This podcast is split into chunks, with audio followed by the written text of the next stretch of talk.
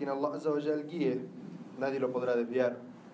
Pero para quien Allah Azzawajal haya decretado el desvío a causa de sus malas acciones y elecciones, no encontrará fuera de Allah quien le pueda guiar. Atestigo que nada ni nadie merece ser adorado sino Allah, nuestro creador y sustentador, quien es misericordioso con la creación, especialmente misericordioso con los creyentes, pero también es rápido en ajustar cuentas y es castigador con quienes los merecen. Y atestigo que Muhammad sallallahu alayhi wa es su siervo y mensajero, el último de los profetas enviados a la humanidad. Quien sigue el ejemplo de Muhammad sallallahu alayhi wa su sunnah, se salva a sí mismo y sigue el camino recto. Quien le dé la espalda a Muhammad sallallahu alaihi wasallam y a su enseñanza y desprecie sus enseñanzas y su forma de vida, se condena a sí mismo.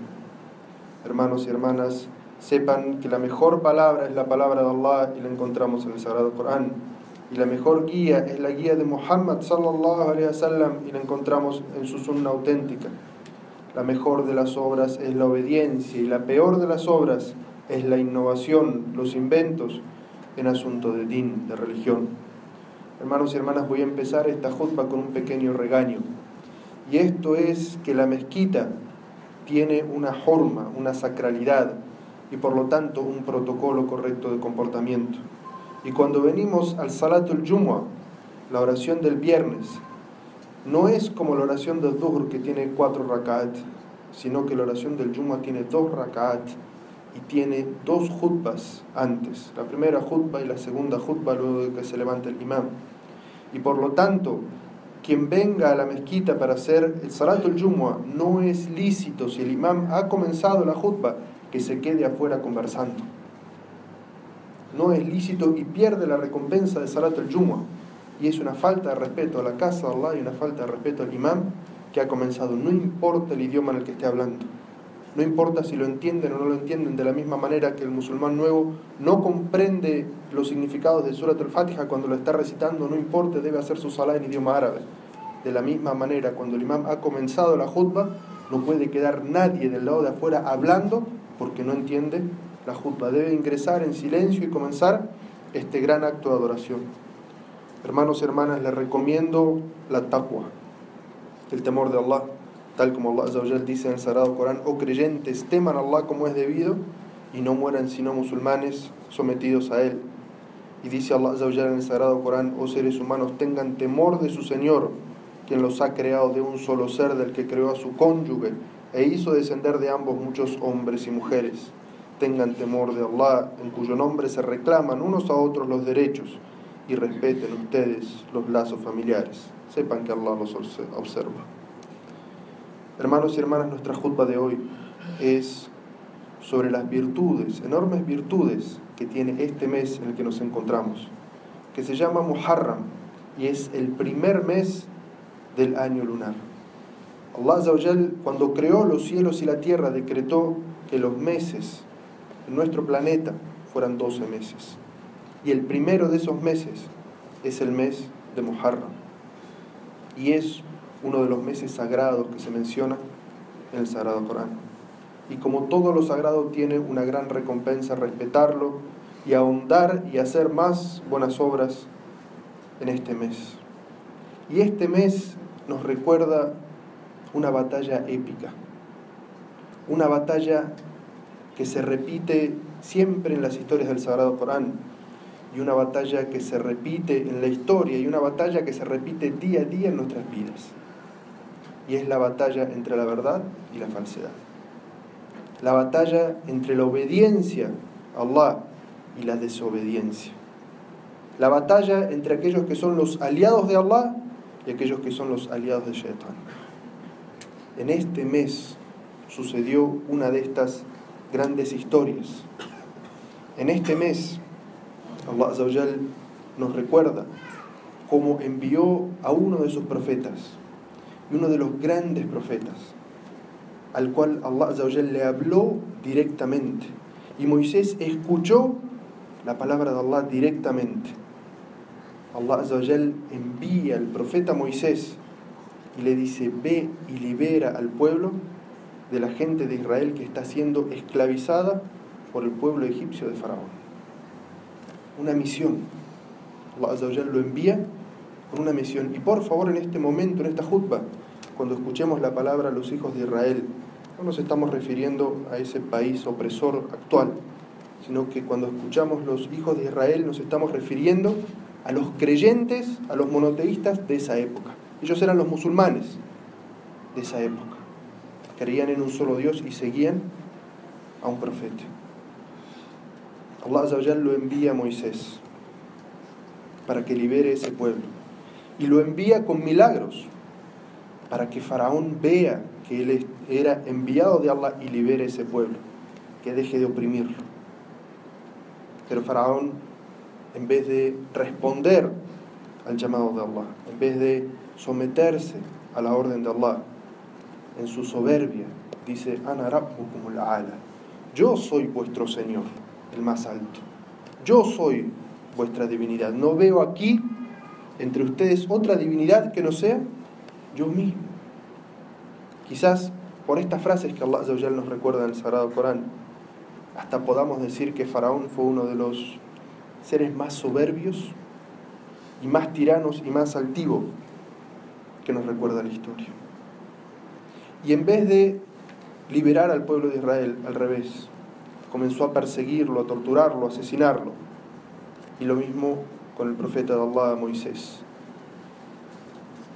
Y cuando la persecución ya fue tanta, la matanza ya fue tanta, Allah le ordena al profeta Moisés que salga con el pueblo por la noche, escondidas, para huir de esa persecución y de esa matanza.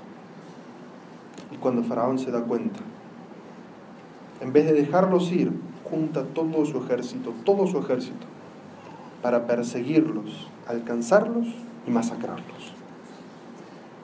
Pero Allah no iba a dejar a su profeta y a los creyentes abandonados. Y Allah nos narra la dificultad de ese momento. Ese pueblo que había sido esclavizado durante años, cuando están huyendo, ven un enorme ejército a sus espaldas que los está por alcanzar. Desesperados.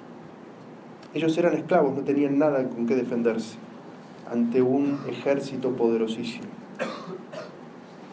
Allah nos narra y dice, cuando los dos grupos se divisaron, los seguidores de Moisés exclamaron, seremos alcanzados. Estaban desesperados.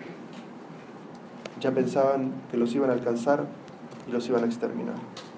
Pero Moisés, confiando en su Señor, dijo, no, no nos van a alcanzar, pues mi Señor está conmigo y Él me indicará qué hacer para salvarnos.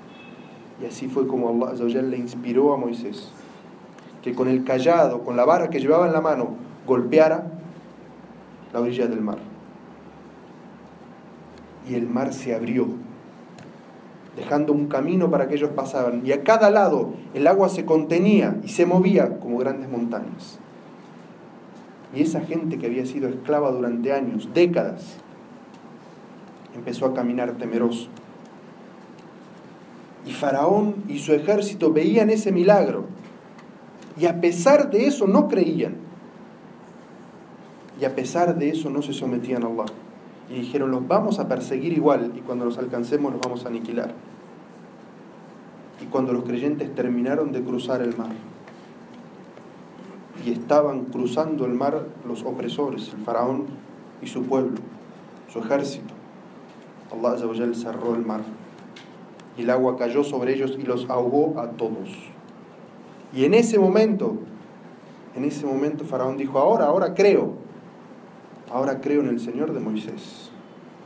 Pero Allah no aceptó su arrepentimiento y su creencia. Y le dijo, ahora, ahora crees, después de todo lo que hiciste, tu cuerpo va a ser salvado como ejemplo de lo que sucede a los opresores. Esa historia sucedió en este mes, el mes de Muharram. Y nos cuenta la historia entre los opresores y los oprimidos, los que siguen la verdad y los que la rechazan. Y el profeta Muhammad sallallahu cuando llegó a Medina encontró que los judíos ayunaban este día, el 10 de Muharram. Y el profeta sallallahu les preguntó, ¿por qué ayunan ese día?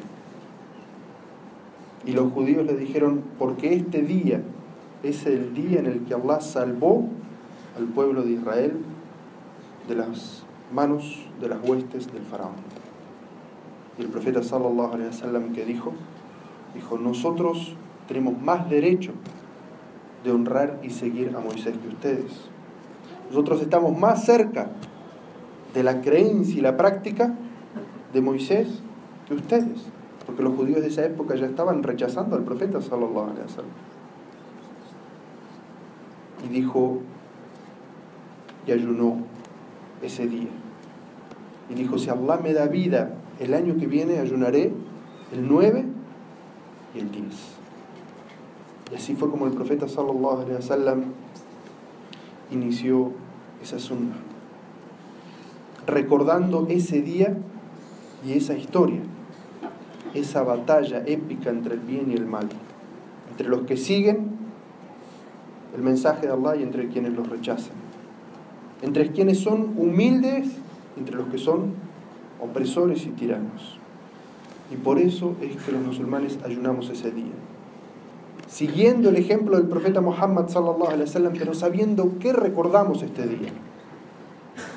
Y el día 10 de Muharram va a ser el próximo lunes, 3 de noviembre. Quien quiera ayunar solamente ese día sigue la sunna del profeta sallallahu alaihi wasallam y como dijo el profeta sallallahu alaihi ayunar ese día borra los pecados de todo el año que está corriendo. Esto es lo que nosotros recordamos en ese día. Una secta hizo de ese día una fiesta particular. Porque ese día, el día 10 de Muharram, 61 años después de la emigración del profeta Muhammad sallallahu alaihi wasallam, fue martirizado el Hussein, nieto del profeta Muhammad sallallahu alaihi wasallam y radiyallahu anhu con el Hussein. Por unos opresores y tiranos también de la época. Y todos los musulmanes de Ahlus Sunnah wal Jama'a que amamos al profeta Muhammad sallallahu alaihi wasallam, amamos también su familia, porque es parte de nuestra fe Así como amamos al profeta, amar también su familia. Y también nos duele la muerte del Hussein. Y pedimos a Allah la misericordia sobre el Hussein. Y pedimos también que sea severo con aquellos que lo martirizaron. Pero no hacemos de ese día nada distinto que lo que hacemos de cualquier otro día en el que murió cualquier otro mártir musulmán. ¿Acaso no murió Ali anhu también mártir asesinado? ¿Acaso no murió Omar anhu mártir asesinado? ¿Acaso no murió Uthman anhu mártir asesinado? Y los mártires de Badr y los mártires de Uhud y tantos otros